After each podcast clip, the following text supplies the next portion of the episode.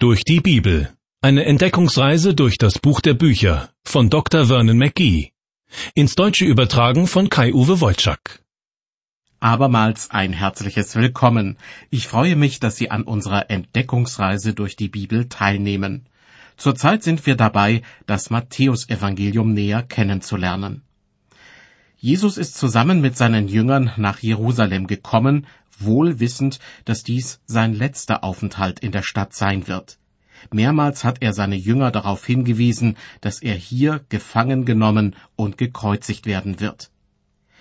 Seit sich Jesus in der Stadt aufhält, ist es bereits zu einigen unerfreulichen Begegnungen mit den religiösen Führern des Volkes gekommen.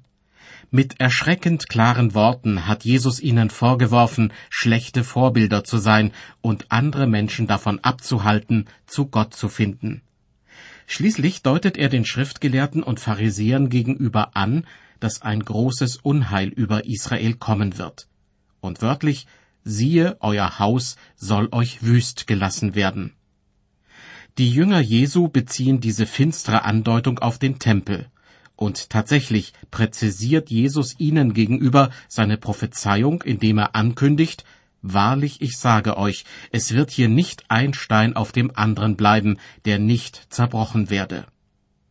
Im Matthäusevangelium Kapitel 24 wird nun berichtet, dass die Jünger drei Fragen dazu haben. Im Bibeltext werden diese drei Fragen in Vers 3 wiedergegeben. Mit diesem Vers geht es gleich weiter. Im Tempel zu Jerusalem hat Jesus den Schriftgelehrten und Pharisäern tüchtig die Meinung gesagt, hat sie als Heuchler bezeichnet, die das Himmelreich zuschließen vor den Menschen, die selbst nicht hineingehen und auch diejenigen daran hindern, die hinein wollen. Was die Jünger jedoch vor allem beschäftigt, ist eine Ankündigung, die er draußen vor dem Tempel gemacht hat. In Matthäus 24, Vers 2 ist sie zu finden. Wahrlich, ich sage euch, es wird hier nicht ein Stein auf dem anderen bleiben, der nicht zerbrochen werde. Als sich kurz darauf eine passende Gelegenheit bietet, wollen die Jünger von Jesus wissen, wie das alles vonstatten gehen soll. Was er ihnen antwortet, ist als sogenannte Ölbergrede bekannt. Sie umfasst die Kapitel 24 und 25 und wird deshalb als Ölbergrede bezeichnet, weil sich Jesus, während er diese Rede hält, auf dem Ölberg in Jerusalem befindet. Den Vers 3 aus Kapitel 24 habe ich bereits in der letzten Sendung vorgelesen. Weil er die Fragen enthält, die den Jüngern unter den Nägeln brennen, will ich hier ihn an dieser Stelle noch einmal zitieren. Und als Jesus auf dem Ölberg saß, traten seine Jünger zu ihm und sprachen, als sie allein waren, Sage uns, wann wird das geschehen? Und was wird das Zeichen sein für dein Kommen und für das Ende der Welt. Die Jünger haben also drei Fragen. Erstens, wann wird es geschehen, dass kein Stein auf dem anderen bleibt? Zweitens, was wird das Zeichen sein für dein Kommen? Und drittens, was wird das Zeichen sein für das Ende der Welt? Zu der ersten Frage, wann das geschehen wird, dass kein Stein auf dem anderen bleibt, findet man im Matthäusevangelium keine Antwort wohl aber im Lukasevangelium und teilweise auch im Markusevangelium. Warum aber nicht im Matthäusevangelium? Ich habe dafür nur eine Erklärung. Matthäus hat sein Evangelium in erster Linie für seine jüdischen Landsleute geschrieben. Ihm ist es wichtig, Jesus als den lang ersehnten Messias und als König der Juden zu präsentieren. Jesus war nämlich gekommen, um für das Volk Israel das Reich Gottes auf Erden zu errichten. Doch das Volk Israel als Ganzes hat Jesus als König und Messias abgelehnt. Nun wird er bei seinem zweiten Kommen, das immer noch aussteht, dieses Reich Gottes auf Erden zur Vollendung bringen. Was dazwischen passiert, zwischen dem ersten und dem zweiten Kommen Jesu, das ist für Matthäus zwar nicht direkt unwichtig, schließlich hat er ja erwähnt, dass der Tempel zerstört werden wird, aber auf gewisse Einzelheiten, wie etwa den Zeitpunkt, wann das geschehen wird, geht er nicht weiter ein. Deshalb erlaube ich mir an dieser Stelle einfach einen längeren Abschnitt aus dem Lukasevangelium zu zitieren. Dort findet man die entsprechende Passage aus der Ölbergrede in Kapitel 21 ab Vers 20. Jesus sagt zu seinen Jüngern, wenn ihr aber sehen werdet, dass Jerusalem von einem Heer belagert wird, dann erkennt, dass seine Verwüstung nahe herbeigekommen ist. Alsdann, wer in Judäa ist, der fliehe ins Gebirge, und wer in der Stadt ist, gehe hinaus, und wer auf dem Lande ist, komme nicht herein. Denn das sind die Tage der Vergeltung, dass erfüllt werde alles, was geschrieben ist. Wie aber den Schwangeren und den Stillenden in jenen Tagen, denn es wird große Not auf Erden sein und Zorn über dies Volk kommen. Und sie werden fallen durch die Schärfe des Schwertes und gefangen weggeführt unter alle Völker. Und Jerusalem wird zertreten werden von den Heiden, bis die Zeiten der Heiden erfüllt sind. Soweit aus dem Lukasevangelium Kapitel 21, die Verse 20 bis 24. Nicht wenige von denen, die diese Ankündigung hören, werden selbst noch miterleben, wie sie in Erfüllung geht. Denn im Jahr 70 nach Christus wird Jerusalem von römischen Soldaten umzingelt und belagert und vom Rest der Welt abgeschnitten. Die Stadtmauern fallen, und dann beginnt die Zerstörung des Tempels und eines großen Teils der Stadt. Das Ausmaß der Verwüstungen ist weitaus größer als rund 600 Jahre zuvor als der babylonische König Nebukadnezar Jerusalem zerstören ließ.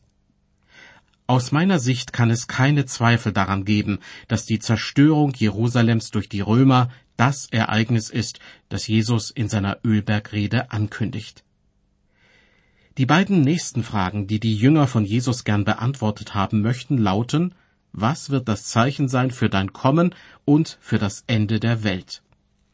Um die Antworten darauf zu finden, kehren wir nun wieder zum Matthäusevangelium Kapitel 24 zurück. Zuerst beantwortet Jesus die dritte Frage und dann die zweite. Warum? Weil das im Blick auf die zeitliche Abfolge und den Sinnzusammenhang eigentlich naheliegend ist. Also, Jesus geht zuerst auf die Frage ein, was wird das Zeichen sein für das Ende der Welt?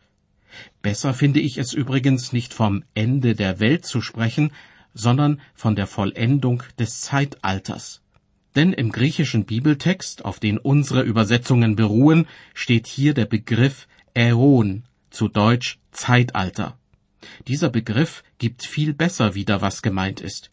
Denn die Bibel verheißt, dass es irgendwann einmal einen neuen Himmel und eine neue Erde geben wird. Ein echtes Weltende wird es also nicht geben, sondern ein neues Zeitalter bricht dann an. Wenn Jesus in seiner Ölbergrede von seinem Kommen spricht, dann meint er damit sein zweites Kommen, bei dem er das Reich Gottes auf Erden errichten wird. Er ist der König dieses Reiches. Die christliche Kirche oder die christliche Gemeinde ist daran nicht beteiligt. Sie wird zu diesem Zeitpunkt bereits entrückt, also von der Erde weggenommen sein. So verstehe ich jedenfalls die entsprechenden Bibelstellen. Bevor Jesus sein Reich auf der Erde errichtet, gibt es noch die Zeit der großen Trübsal, auf die Jesus in den folgenden Versen Bezug nimmt. Der Beginn der großen Trübsal gehört zu den Zeichen, dass das Ende des gegenwärtigen Zeitalters bald bevorsteht. Hören Sie nun den vierten Vers aus Matthäus 24.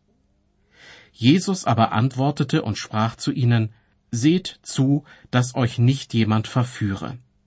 Das ist die Warnung schlechthin, die im Zusammenhang mit der großen Trübsal immer wieder zu hören ist. Denn während der großen Trübsal wird auch der Antichrist in Erscheinung treten.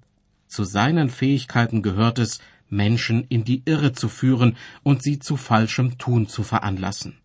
Seht zu, dass euch nicht jemand verführe, warnt Jesus deshalb. Und im zweiten Petrusbrief heißt es zu diesem Thema, unter euch werden falsche Lehrer sein, die verderbliche Irrlehren einführen und verleugnen den Herrn, der sie erkauft hat. Die werden über sich selbst herbeiführen ein schnelles Verderben. Vor falschen Lehrern in christlichem Gewand muss man sich besonders in Acht nehmen. Es gibt eine ganze Reihe von Sekten und angeblich christlichen Gruppierungen, die mit Hochachtung über Gott und Jesus sprechen. Aber wenn man ihre Aussagen mit den Aussagen der Bibel vergleicht, werden einem gewisse Unterschiede auffallen. Dann gilt es vorsichtig zu sein. Seht zu, dass euch nicht jemand verführe, warnt Jesus. Und er fügt hinzu, Vers 5, denn es werden viele kommen unter meinem Namen und sagen, ich bin der Christus, und sie werden viele verführen. Je näher das Ende des gegenwärtigen Zeitalters heranrückt, desto mehr Menschen wird es geben, die mit irgendwelchen Heilsfantasien auftreten, die von sich behaupten, Menschheitsprobleme lösen zu können, die in Wirklichkeit doch nur von einem Christus, einem von Gott gesandten Erlöser zu meistern sind. Trotzdem gibt es keinen Grund, in Panik zu verfallen. Zwar leben wir in einer Zeit, in der es viele antichristliche Strömungen gibt, aber die Zeit des Antichristen, der Jesus Christus bekämpft und sich selbst zum obersten Herrscher machen will, diese Zeit ist noch nicht gekommen. Was die zeitliche Einordnung betrifft, so werden der fünfte Vers, den ich gerade gelesen habe, und die nächsten drei Verse oft sehr unterschiedlich beurteilt. Ich kenne Theologen, die wirklich ausgewiesene Fachleute auf ihrem Gebiet sind, die behaupten, was in den Versen fünf bis acht beschrieben wird, gehört bereits zu dem, was während der großen Trübsal geschehen wird. Ich selbst habe jedoch den Eindruck, dass damit die gegenwärtige Zeit beschrieben wird. Dass Jesus also davon erzählt, was jetzt bereits auf uns zukommen kann. Mit dem, was er in den Versen fünf bis acht erzählt, würde er demnach eine Brücke schlagen zwischen der Gegenwart und der kommenden großen Trübsal. Bitte achten Sie bei den nächsten Versen ganz einfach mal darauf, ob sich die Ereignisse, die da beschrieben werden, schon in der heutigen Zeit ereignen könnten. Jesus sagt, Vers 6, Ihr werdet hören von Kriegen und Kriegsgeschrei. Seht zu und erschreckt nicht, denn das muss so geschehen. Aber es ist noch nicht das Ende da.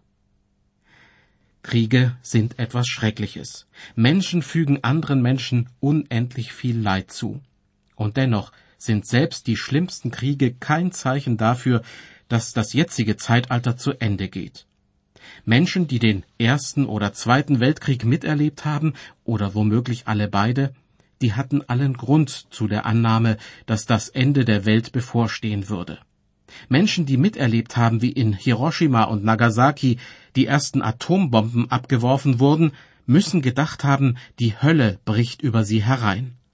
Und doch wurde das Ende der Welt bzw. das Ende des gegenwärtigen Zeitalters damit nicht eingeläutet.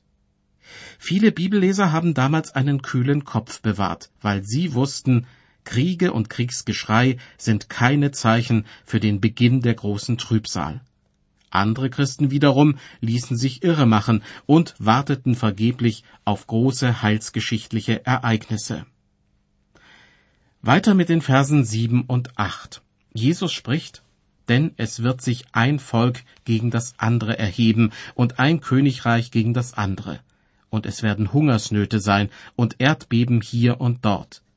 Das alles aber ist der Anfang der Wehen. Auch hier werden von Jesus Ereignisse genannt, die keine Zeichen sind für das Ende des jetzigen Zeitalters. Es gilt die Feststellung aus Vers 6, aber es ist noch nicht das Ende da. Allerdings, je weiter es dem Ende des gegenwärtigen Zeitalters entgegengeht, desto mehr wird es Kriege und Unruhen, Erdbeben und Hungersnöte geben, und falsche Christusse werden Menschen in die Irre führen. Wie bereits vorhin gesagt, halte ich die Verse fünf bis acht unseres Bibeltextes für eine Beschreibung der gegenwärtigen Zeit.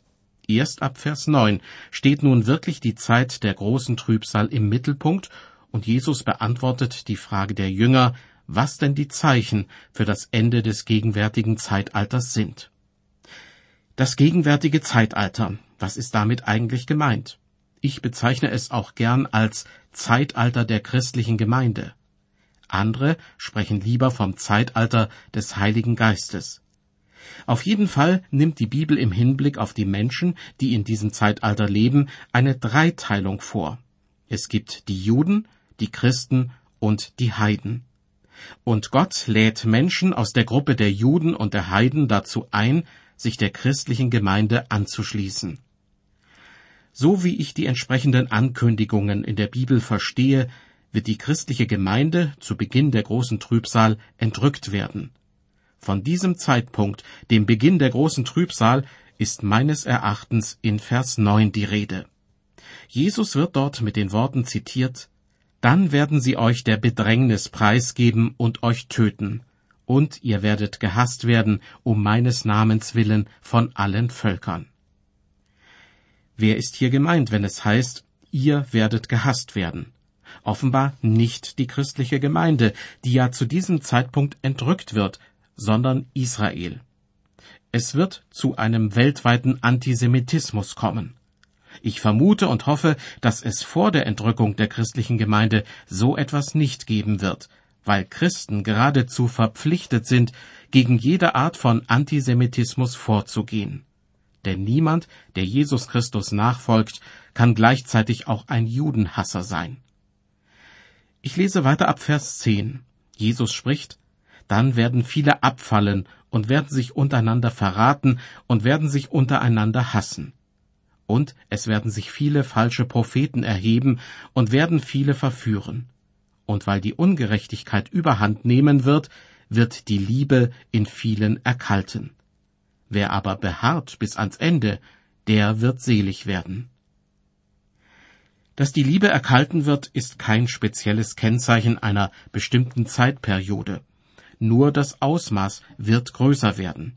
Dass die Liebe zu Gott und zu Jesus erkaltet, hat wohl jeder von uns schon mal beobachtet. So habe ich vor einiger Zeit einen alten Bekannten getroffen, der mit mir gemeinsam Theologie studiert hat. Als wir miteinander ins Gespräch kamen, merkte ich schnell, dass ihm viele weltliche Dinge wichtiger waren als die Arbeit in seiner Gemeinde. Genieße es, wenn du auf der Kanzel stehst und die Leute dir zuhören, sagte er zu mir. Sie wollen unterhalten werden, darum hör auf, sie anzupredigen. Nun, ich habe es nie als meine Aufgabe gesehen, andere Leute anzupredigen. Aber ich möchte ihnen von der Liebe Gottes erzählen und dass sie verloren gehen, wenn sie Christus nicht in ihr Leben aufnehmen. Diese Leidenschaft für Jesus Christus ist meinem ehemaligen Studienkollegen offenbar längst abhanden gekommen. Und nun zu Vers 14. Jesus sagt, und es wird gepredigt werden, dies Evangelium vom Reich in der ganzen Welt zum Zeugnis für alle Völker, und dann wird das Ende kommen. Das Evangelium vom Reich, das hier erwähnt wird, dürfte die Botschaft gewesen sein, die Johannes der Täufer verkündigt hat tut Buße, denn das Himmelreich ist nahe herbeigekommen. Mit genau dieser Botschaft hat auch Jesus sein Wirken in der Öffentlichkeit begonnen.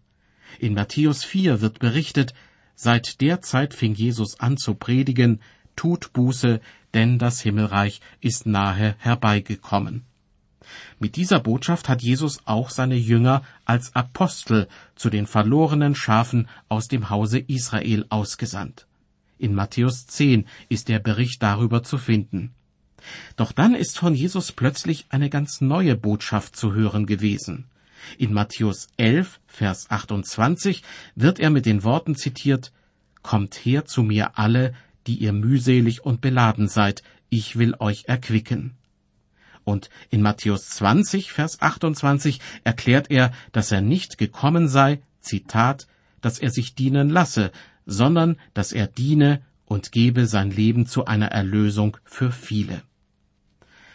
Ich habe den Eindruck, dass das Evangelium vom Reich, also die Botschaft, die bereits von Johannes dem Täufer verbreitet wurde, während der großen Trübsal erneut verkündigt werden wird. Deshalb sagt Jesus in Vers 14 des Bibeltextes, der im Mittelpunkt dieser Sendung steht, es wird gepredigt werden, dies Evangelium vom Reich in der ganzen Welt zum Zeugnis für alle Völker, und dann wird das Ende kommen.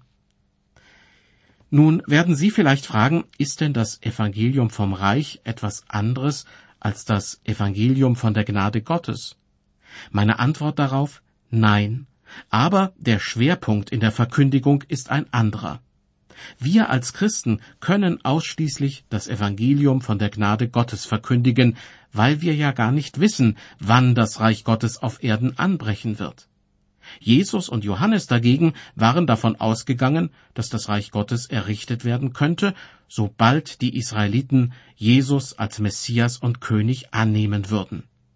Doch Israel wollte dies nicht, so dass Jesus nun bei seinem zweiten Kommen dieses irdische Reich Gottes aufrichten wird.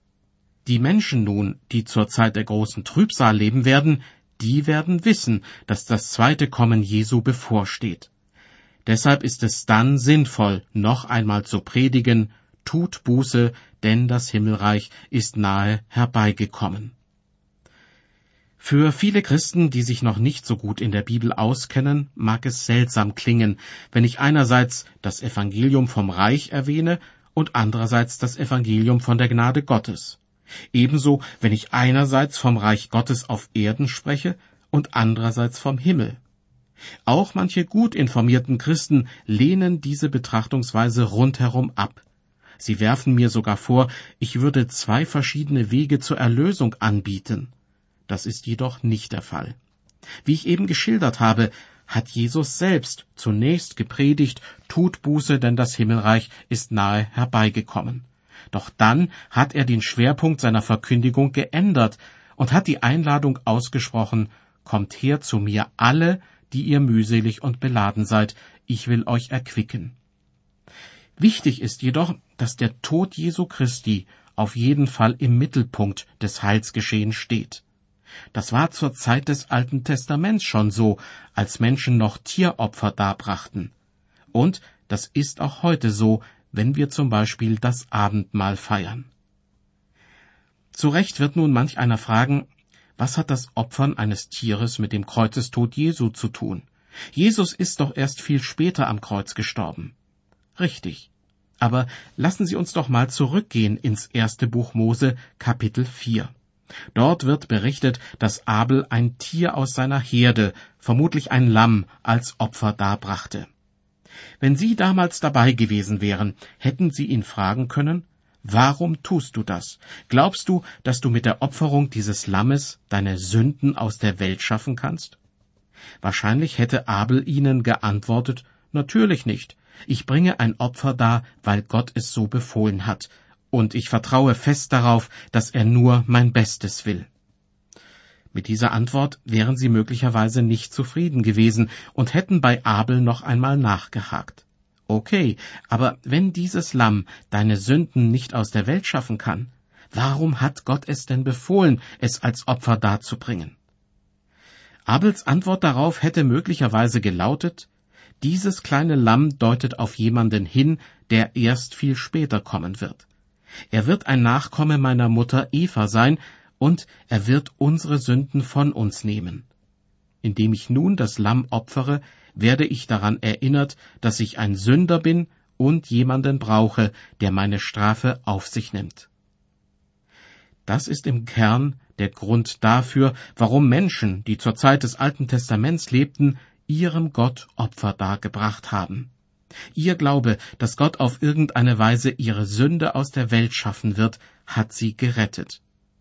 Durch die Einhaltung der alttestamentlichen Gesetze dagegen wurde niemand gerettet. Im Gegenteil, viele dieser Gesetze führten den Menschen erst so richtig vor Augen, dass sie Sünder sind und Gottes Maßstäben nicht gerecht werden können. Johannes der Täufer im Neuen Testament hat übrigens nicht nur gepredigt, tut Buße, denn das Himmelreich ist nahe herbeigekommen, sondern als er Jesus getroffen hat, wahrscheinlich zum ersten Mal, da sagte er, siehe, das ist Gottes Lamm, das der Welt Sünde trägt. Für Johannes war die Verbindung zwischen dem Kreuzestod Jesu und der Darbringung eines Opfers im Alten Testament sofort klar. Der Gedanke, ein Tier als Opfer darzubringen, ist uns natürlich fremd geworden. Es bleibt aber die Frage, ob wir bereit sind einzusehen, dass wir vor Gott Sünder sind. Im Römerbrief schreibt der Apostel Paulus sinngemäß, dass wir alle Gesetzesbrecher sind, weil wir Gottes Gebote missachten. Weiter schreibt er zu diesem Thema, wir wissen aber, was das Gesetz sagt, das sagt es denen, die unter dem Gesetz sind, damit allen der Mund gestopft werde und alle Welt vor Gott schuldig sei, weil kein Mensch durch die Werke des Gesetzes vor ihm gerecht sein kann. Denn durch das Gesetz kommt Erkenntnis der Sünde. Hier schließt sich nun wieder der Kreis. Ausgangspunkt meiner Erläuterungen war die Aussage Jesu aus dem Matthäusevangelium Kapitel 24. Dort heißt es in Vers 14, und es wird gepredigt werden, dies Evangelium vom Reich in der ganzen Welt. Unsere Aufgabe in der gegenwärtigen Zeit ist es dagegen, das Evangelium von der Gnade Gottes zu verkündigen. Wie ich ausgeführt habe, handelt es sich nicht um zwei verschiedene Evangelien, sondern es gibt nur unterschiedliche Schwerpunkte bei der Verkündigung. Auf jeden Fall aber steht das Kreuz im Mittelpunkt, an dem Jesus für die Sünden der Welt gestorben ist. Überhaupt steht das Kreuz Jesu im Mittelpunkt der ganzen Heilsgeschichte. Ganz gleich, ob Abel ein Tieropfer darbrachte oder ob Christen im Gottesdienst das Abendmahl feiern. Mit drei Fragen sind die Jünger zu Jesus gekommen, nachdem er die Zerstörung des Tempels in Jerusalem angekündigt hat. Erstens, wann wird es geschehen, dass kein Stein auf dem anderen bleibt? Zweitens, was wird das Zeichen für die Wiederkunft Jesu sein? Und drittens, was wird das Zeichen sein für das Ende der Welt, beziehungsweise für das Ende des gegenwärtigen Zeitalters? Die erste Frage ist bereits ganz und die dritte Frage teilweise beantwortet. Die Fortsetzung folgt in der nächsten Sendung aus der Reihe Durch die Bibel, zu der ich Sie herzlich einlade. Bis dahin, auf Wiederhören und Gott befohlen.